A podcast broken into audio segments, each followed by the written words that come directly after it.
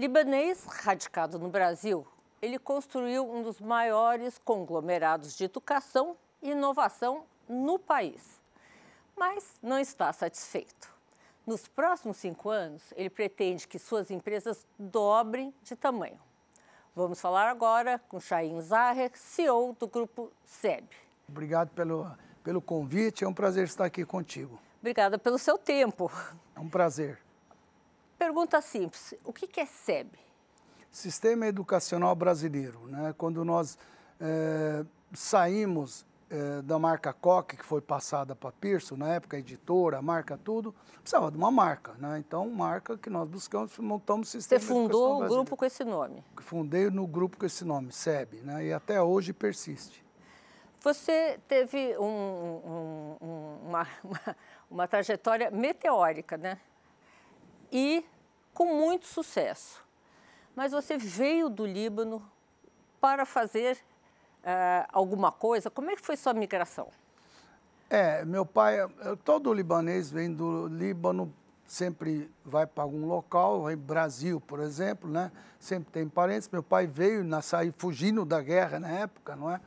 veio para o Brasil, vem, começa aquela escola de mascatear. Com quantos anos? Eu vim de sete anos de idade, quando eu vim para o Brasil. Eu morei até os sete no Líbano, meu pai veio, aí eles trazem o filho mais velho, depois trazem toda a família. E não foi diferente com a gente, né? Meu pai trouxe a gente, fomos parar em Araçatuba. Essa aí eu tenho uma, tive uma dica que teu pai ah, registrou todos vocês num dia de feriado. É isso? Exato. Quantos vocês eram? Na verdade, engraçado isso, quando vinha de lá para cá, ele, é, é, o árabe muda quando vem no Brasil de nome, idade. Aliás, eu não sei até hoje qual a idade certa, viu? Só passei. Eu vou no do registro, não é? Então, o que, que acontece? Colocou, me colocou com irmão gêmeos, outros gêmeos, porque naquela época gêmeos poderia pagar uma passagem só, e assim né, vai embora. Chegou aqui no Brasil, aí tem que fazer o registro, né? Aí meu pai colocou a data, para mim, 7 de setembro de 54, não é? Porque... 50... Esse é o seu? Esse é o meu. É, aniver... É Esse é o dia? Esse é o dia. Quer dizer, acho que é o dia, né? Então, tá. eu vou no oficialmente. E colocou todos os meus irmãos com uma data é, feriado nacional. E depois foi entender por quê, perguntando para ele, assim não falta trabalho, não é? Já é feriado mesmo, coisa de árabe. Isso é muito. É, eu sou também descendente de libanês, amo o Líbano, tudo certo. Chaim, como você teve a ideia de formar um grupo educacional? Fazer um parênteses. Você chegou aqui com sete anos, você não falava português, né? Exatamente, eu não falava português. Para Aracatuba, comecei a estudar lá Lá a gente é muito rápido, criança captar a linguagem local, né? Do árabe para português é difícil. Eu não falo árabe, ah, nenhuma palavra. Eu falo árabe até hoje. Já vim com sete anos, né? Aliás, me ajuda muito quando eu me aperto o inglês e o francês, que eu tenho muito pouco conhecimento, eu lembro de lá e me ajuda até hoje. Meu inglês, não estudei mais nada, mas eu me viro com o inglês que eu aprendi no Líbano. No Líbano, as escolas ensinam árabe, francês e inglês. Escola pública, né? Então, você vem de lá para cá com isso, e isso ajuda muito no decorrer. Então, é, e o sangue árabe também, você sabe, fala bem mais alto. A gente nunca está é, é, parado, né? Então, lá comecei, trabalhava com meu pai, tudo, e quando eu tive oportunidade um irmão meu me chamou para trabalhar no cursinho pré-vestibular em Aracatuba, né? É, aí no cursinho pré-vestibular comecei como porteiro de escola, lembra daquele porteiro de escola? É aquele que picotava cartão para entrar, tudo.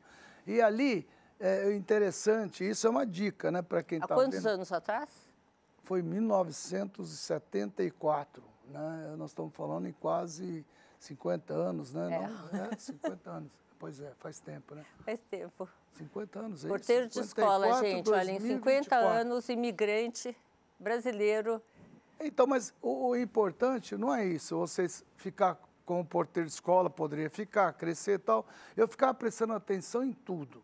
Eu ficava olhando como é que o aluno reagia, professor, o que, que era uma escola. Eu aprendi o que é uma escola. Porque a pessoa pode simplesmente ficar ali e crescendo, vai, vai, vai, vai ser. Não é isso. Eu queria mais, eu queria aprender, eu queria entender. E aí eu, minha paixão pela educação começou ali. Depois eu montei meu primeiro cursinho e aí a coisa avançou. Engraçado, você queria aprender e depois você resolveu ensinar. Exatamente, não. É, e é como você fez isso? Aprender como é que é o funcionamento de uma escola como é que é que é o processo, como é que é o processo do aluno, como é que o aluno reage, o professor reage. E naquela época era muito dificuldade. Você nunca teve intenção de ser professor? Não, não, não. Eu, eu, eu dei aulas, é engraçado isso, porque eu ia buscar professores de fora, cidade do interior, cursinho principalmente, aí se, trazia os melhores professores de outra cidade. Quando o professor faltava, eu não ia deixar os alunos sem aula, então eu entrava lá entrava para falar de vestibular, eu nunca deixava os alunos se falar. Se virava, dava aula do que era possível, mas não deixava os alunos sem aula, porque não tem sentido nenhum. Então, ser obrigado a aprender para que as pessoas que confiarem em você tivessem retorno do que eles buscaram naquele momento. Quando é que você teve essa percepção que educação poderia ser um negócio? Ali, ali naquele, no cursinho, quando eu percebi é, que não bastava você ficar restrito a um curso pequeno, que você poderia decolar. E naquela época, os grandes cursos, é, ângulo, objetivo, assim por diante, começaram a ir para o interior, começaram a abrir franquias. Né? Que, aliás, isso foi uma coisa é, que, me, que me chamou muita atenção. E eu vim atrás. Isso também é outra coisa. Não adianta a pessoa ficar reclamando ah, o Chain teve sorte. Eu não tenho sorte, eu trabalhei muito para isso. Quanto mais eu trabalho, mais sorte eu tenho. Essa conversa não, não, é sorte, você tem que ir atrás. Eu fui atrás. Eu vim em São Paulo, vim no ângulo, vim no objetivo, procurei, queria levar para lá aquilo que estava virando uma moda no interior, né? numa cidade pequena daquela. E de fato levei o objetivo para lá. Tem a história que eu dormi no banheiro para falar com o Digênio, com o Jorginho. Tem uma história interessante. Você vai contar, as pessoas não acham que é sério. Eu precisava levar para lá, não conseguia falar.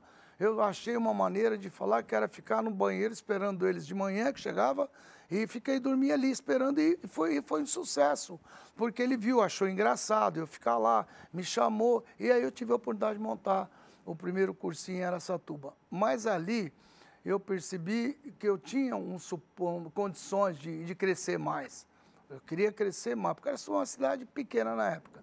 Queria vir para Rio Preto, aí fui parar em Ribeirão Preto, fui convidado pelo Digênio, que Deus o proteja, não é? é aliás, meu mentor sempre me ensinou. Mentor de muita, muita gente, né? É, eu tenho muita gratidão a ele. Se eu sou hoje o que eu sou, ele me ajudou muito.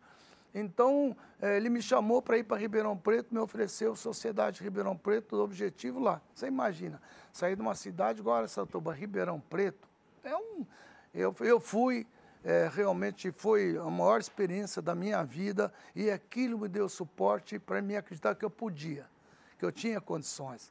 Porque é, você ficava restrito ali, eu percebi que era possível eu poder decolar e dentro da educação e fazer coisa bem feita, né? Ali eu tive a oportunidade, comprei o Coque, que era um cursinho de, em Ribeirão Preto, e do Coque eu abri o Capital, aí cresceu na abertura qual o tamanho, Para dar uma noção aqui para o nosso telespectador, qual o tamanho do grupo hoje? Hoje o grupo próprio é, tem em torno de 100 mil alunos, não é? A hora que a gente coloca é, franquias que a gente tem do Mepober, que eu posso te contar, e tem também franquias do AZ, parcerias, a gente chega em torno de 500 mil alunos hoje. Né? 500 mil alunos? É, hoje, que, que utiliza a nossa metodologia. Chegou a ter mais quase um milhão de alunos. Qual e eu é brincava naquela época eu e o Roberto Carlos tínhamos algo em comum. Ele queria ter um milhão de amigos e eu queria ter um milhão de alunos. e cheguei, viu, no milhão de alunos na época, que de pouco de editora para o COC, o, o, o, o, Sistema de Educação Superior, que eu fiz com a Estácio. Eu não estou contando a Estácio. Tem o Grupo Estácio, que sou um dos maiores acionistas, só ali tem quase um milhão de alunos, 500 mil alunos. Então, a hora que você soma tudo, mas eu não considero do grupo, aquilo eu sou tá. acionista. Do grupo mesmo, mesmo temos é, 100 mil alunos próprios, a hora que a gente leva para franqueados, para parceiros, chegamos em 500 mil alunos. Jairo, você me corrige se eu estiver errada. Uh, o governo Fernando Henrique, ele entrou na educação tentando democratizar e ampliar o estudo básico, né? Escola básica. Ah, e isso depois gerou muitas críticas, porque não houve uma melhora da qualidade da escola pública. O que, que você acha da educação no Brasil? Veja só hoje, por exemplo, está é, é, aí veiculado a todo lugar que o ministro da Educação disse que não vai permitir mais ensino à distância é, para professores, não é? E no contramão, né? É, porque é, o PISA foi mal ao Brasil. O problema não é o professor nem o ensino à distância. O problema foi, primeiro, pandemia realmente é, é, teve, trouxe sequelas para todo mundo. Claro que em escolas privadas fica mais fácil você recompor e recuperar. No nosso caso, você consegue detectar socioemocional, trabalhar isso. Por quê? Porque alguém te paga para você dar para ele o que há de melhor. Eu, o erro é que o pessoal não acha que também nós pagamos, os alunos de escola pública pagam para terem também isso, porque eles pagam impostos, os pais pagam isso, então eles têm o direito de terem um retorno desse, né? Então, na verdade, é equivocado é, é achar que o problema é no ensino à distância. Eu concordo com o ministro que o ensino à distância deveria ser de qualidade, isso ele tem toda a razão. Não pode ser também, ter um ensino à distância que é uma piada. O cara manda um, um, uma coisa gravada e, e mandando. Não está tá errado isso. Não é? Quem se propõe a fazer ensino à distância, nós temos dentro do grupo Estácio, eu tenho também no meu grupo do almoço superior, muito tempo fizemos, tem que fazer de qualidade. O professor tem que ter um mentor no local, tem que ter um tutor, tem que cobrar prova, não é venda de diploma, não é isso? Então, professor, tem gente que faz curso à distância, não é porque ele não quer fazer o presencial, porque ele não consegue trabalha o dia inteiro, ou de repente na cidade dele, ele mora no interior da Amazônia, de Manaus, sei lá onde, não tem como ir. Então, é válido o ensino à distância para atender isso. É que o ensino à distância, meio que em todo lugar, tem em cima de padaria, o cara pega uma salinha e coloca. Hoje, você imagina quantos tem. Então, na verdade, é a formação do professor não passa necessariamente em proibir, mas sim cobrar a qualidade de quem se propõe a oferecer isso. E como fiscalizar isso? O MEC tem é, é, profissionais no, no, Brasil inteiro, onde tem escola, tem profissionais. Não é nem questão de fiscalizar, é questão de cobrar, cobrar a qualidade. Quem não conseguir é, ter uma nota é, conduzente, com os alunos, fazer provas dos alunos, faz, tudo isso você consegue fazer, você consegue detectar. Lógico que tem que é, mandar profissionais para irem visitar as escolas, visitar locais, não necessário. Na hora de aprovar, que deveria já ver o tipo. Qual, qual, qual, qual a qualidade? Exatamente, é isso. E, e, e, e escola pública, ensino público? Então, é isso. Isso você vê que reflete nisso reflete na escola pública. E ó, vou te falar um negócio, muitas vezes, ah, o professor é mal remunerado, que o professor. Não é esse o problema, não é questão de mal ou bem. O problema é você dar condições da estrutura. E o Brasil, nós temos hoje é, muitas universidades públicas muito boas, não é? deveriam, por intermédio dessas universidades, dar esses cursos de formação para os profissionais. Não só dar o diploma e falar, você é professor, dá cursos. Vou te dar um exemplo do Maplebear que eu falei para você, que nós Explica somos da marca... Explica para o telespectador o que é a Maplebear. Maplebear é uma escola canadense, é o melhor ensino do mundo, não é? É Canadá. Nós pegamos a franquia marca Maplebear e pegamos a metodologia é, canadense para trazer e ter franquias em todo o local. E aí eu falo por que, que dá para fazer coisa com qualidade. E a gente utiliza a metodologia toda, mas vem professores do Canadá direto treinar os professores locais. Então você tem cada MEPOBER, cada escola MEPOBER. MEPOBER ela é bilíngue desde a nascença, tá? Ela é totalmente bilíngue começa com 100%, depois 80%, depois 50%, 50%, porque tem que também é, você educar o aluno em português. Por que bilíngue? Porque é a língua do mundo hoje. Você tem que dar trilíngue, se possível.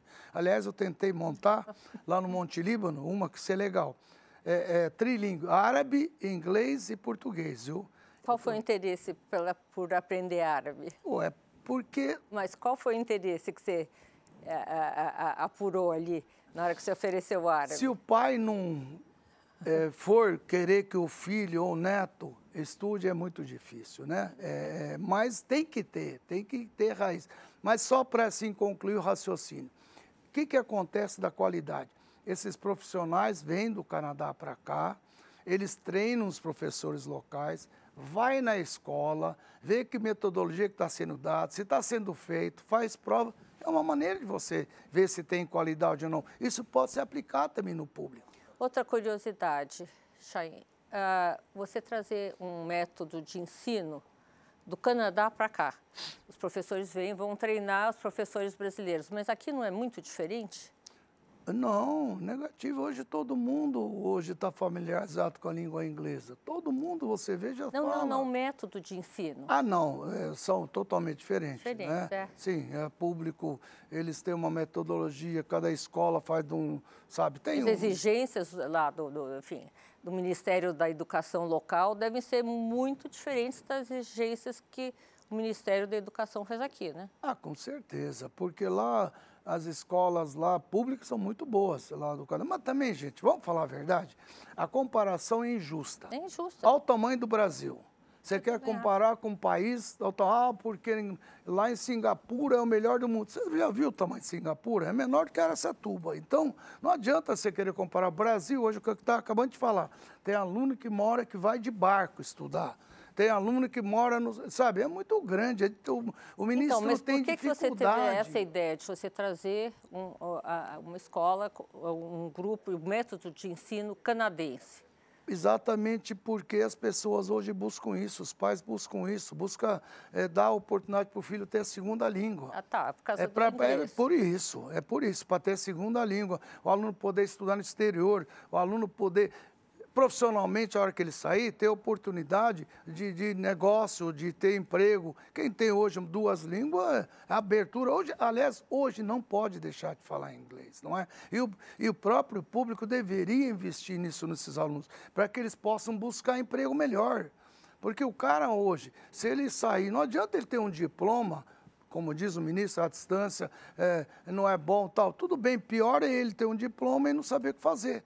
Voltando ao Mapleberry, eu comprei porque realmente, além de ser um excelente negócio, não é? Você monta franquias, hoje tem mais de 200 franquias no Brasil, mas são escolas que a gente exige a qualidade. E outra, eu comprei o mundo inteiro, a marca é minha hoje. No mundo inteiro tem Mapleberry desde a Arábia Saudita até Singapura, até China, até no Canadá, nos Estados Unidos. Quer dizer, não é porque ela utiliza a, marca, é, a língua inglesa, tem também no Canadá, tem em outros locais. Percebe? Então, é, é, é, pessoal Singapura, eles querem a segunda língua. Então, o pessoal na China querem aprender inglês. O pessoal no Líbano, ah, lá ensina. Mas tudo bem, mas querem que tenha a língua. Então, essa foi a finalidade, você trazer uma estrutura que pudesse dar suporte para dar essa segunda língua no Brasil, que deveria ser colocada no Brasil para escolas públicas, porque as privadas, a grande maioria já tem. É, já tem. Exatamente. Já tem.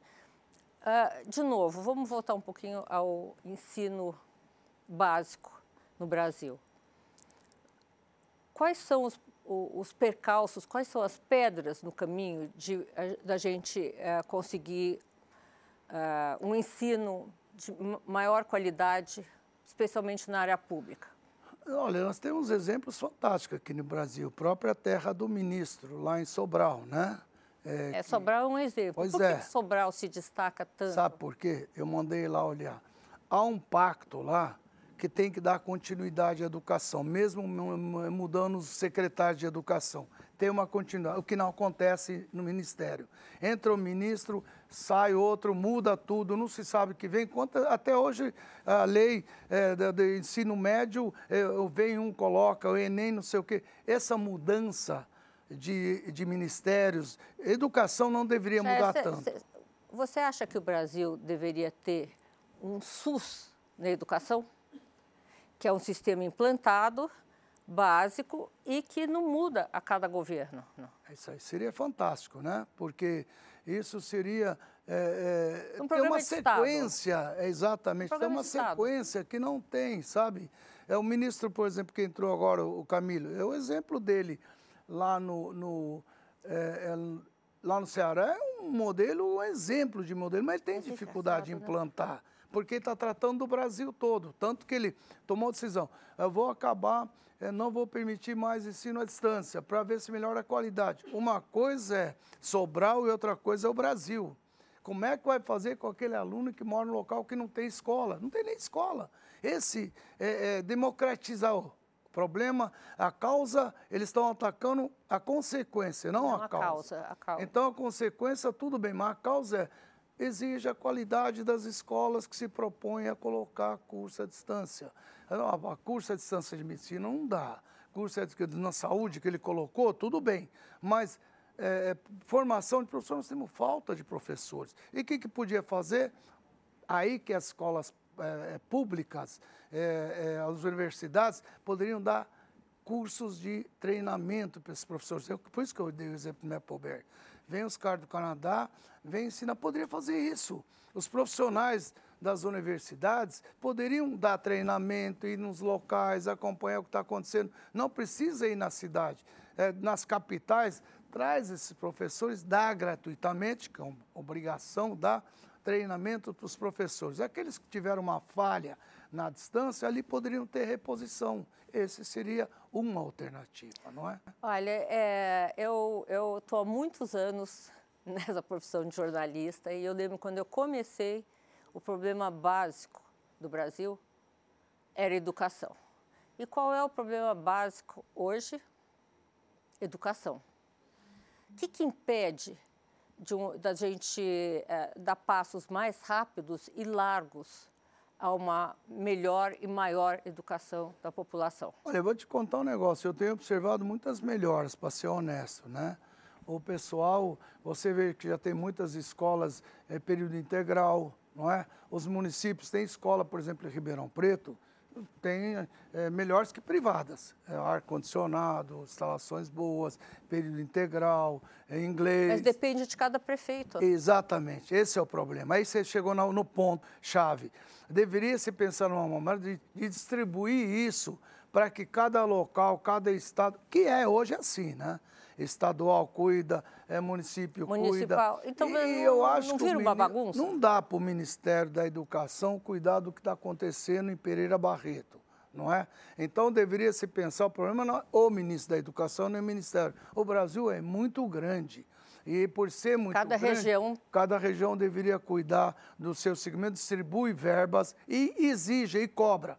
Exige. Aqueles que não têm condições têm que cobrar. E das privadas também deveria exigir qualidade delas também. Mesmo porque é, é uma concessão à educação privada. Você tem que ter é, um uma, o ok do Ministério da Educação, da Secretaria da Educação. Então, deveria exigir qualidade. É, e aí pode, aí melhora a educação.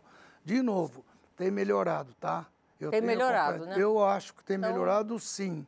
É que o pessoal, de fato, é, começa, é, olha para trás como é que era, é o que você falou quando você começou. Olha agora, já temos muitas escolas período integral, já temos muito é, investimento, já, quer dizer, não dá, o país é muito grande, não dá para fazer milagre. Olha, eu sou leiga, mas eu acho que o processo é lento.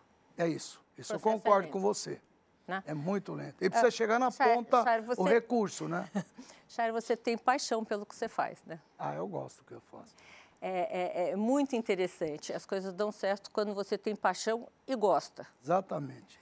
Eu, ah, muitos grupos financeiros têm entrado na área de educação. Eu ouvi um dia, ah, ah, outro dia de um banqueiro a seguinte observação: por que, que grupos financeiros não dão certo ah, na, na, na economia real? Porque eles vão com mentalidade financeira aquilo ali tem que dar tanto de retorno, tanto é disso, tanto aquilo. Esse é o problema. Então, não dá certo. Mas não vai dar certo mesmo. É, mas deixa eu te falar, quando um grupo, um private, por exemplo, entra num segmento, ele vai com a finalidade de entrar, arrumar, melhorar e buscar o retorno dele e vai embora. Isso é claro, em qualquer lugar. Pode ser educação, saúde, qualquer segmento, tá? Então não se iluda. O que, que eles fazem? É curto prazo. É e curto contratam prazo. executivos. O que, que o executivo quer? O executivo quer o bônus. Um bônus. Ele quer o bônus, porque você não bater a meta. E o que, que começa a acontecer? É o que nós estamos vendo hoje de grandes veículos de comunicação também, né? Está começando a se cortar o custo. Corta onde? Na carne. Corta nos maiores salários. Corta, essa, percebe? Isso é complicado, porque você precisa ver o retorno disso também. Onde vem? Você tem que investir em qualidade, de novo, em qualidade. Quem pensa, o dono, como é meu caso, minhas escolas, eu acompanho pessoalmente. Eu vou te contar um negócio há 50 anos que eu vou na porta de vestibular acompanhar o que acontece para os alunos verem que eu estou lá acompanhando, dando apoio para eles. Sabe quando isso vai acontecer com entidade que não é que o dono não está ali? Nunca. Você acha que o executivo vai. Ele dá na praia, ele põe o pessoal dele para ir. Mas ele está errado? Não. Isso é o jogo. Isso que acontece. Então, não se iluda, é assim. Quando tem, é, é, é, Agora... quando tem empresa familiar, é muito familiar. Quando entra alguém para ajudar, muitas ajudam, não é? Arrumar, tal, tal, e aí tem que sair. Aí deixa com que o pessoal toque. É uma questão de organização. Quantos casos você já viu que os caras entram, depois pedem, pelo amor de Deus, para a família voltar? para o fundador voltar, porque não aguentou. Ah, viu parece do Steve, Steve Jobs lá no, na própria época que aconteceu. então, não é bem assim, tem que ter um mescla, tudo tem que ter híbrido na vida. É muito importante que esse pessoal, com a experiência deles, ajudem aqueles que não conseguem fazer.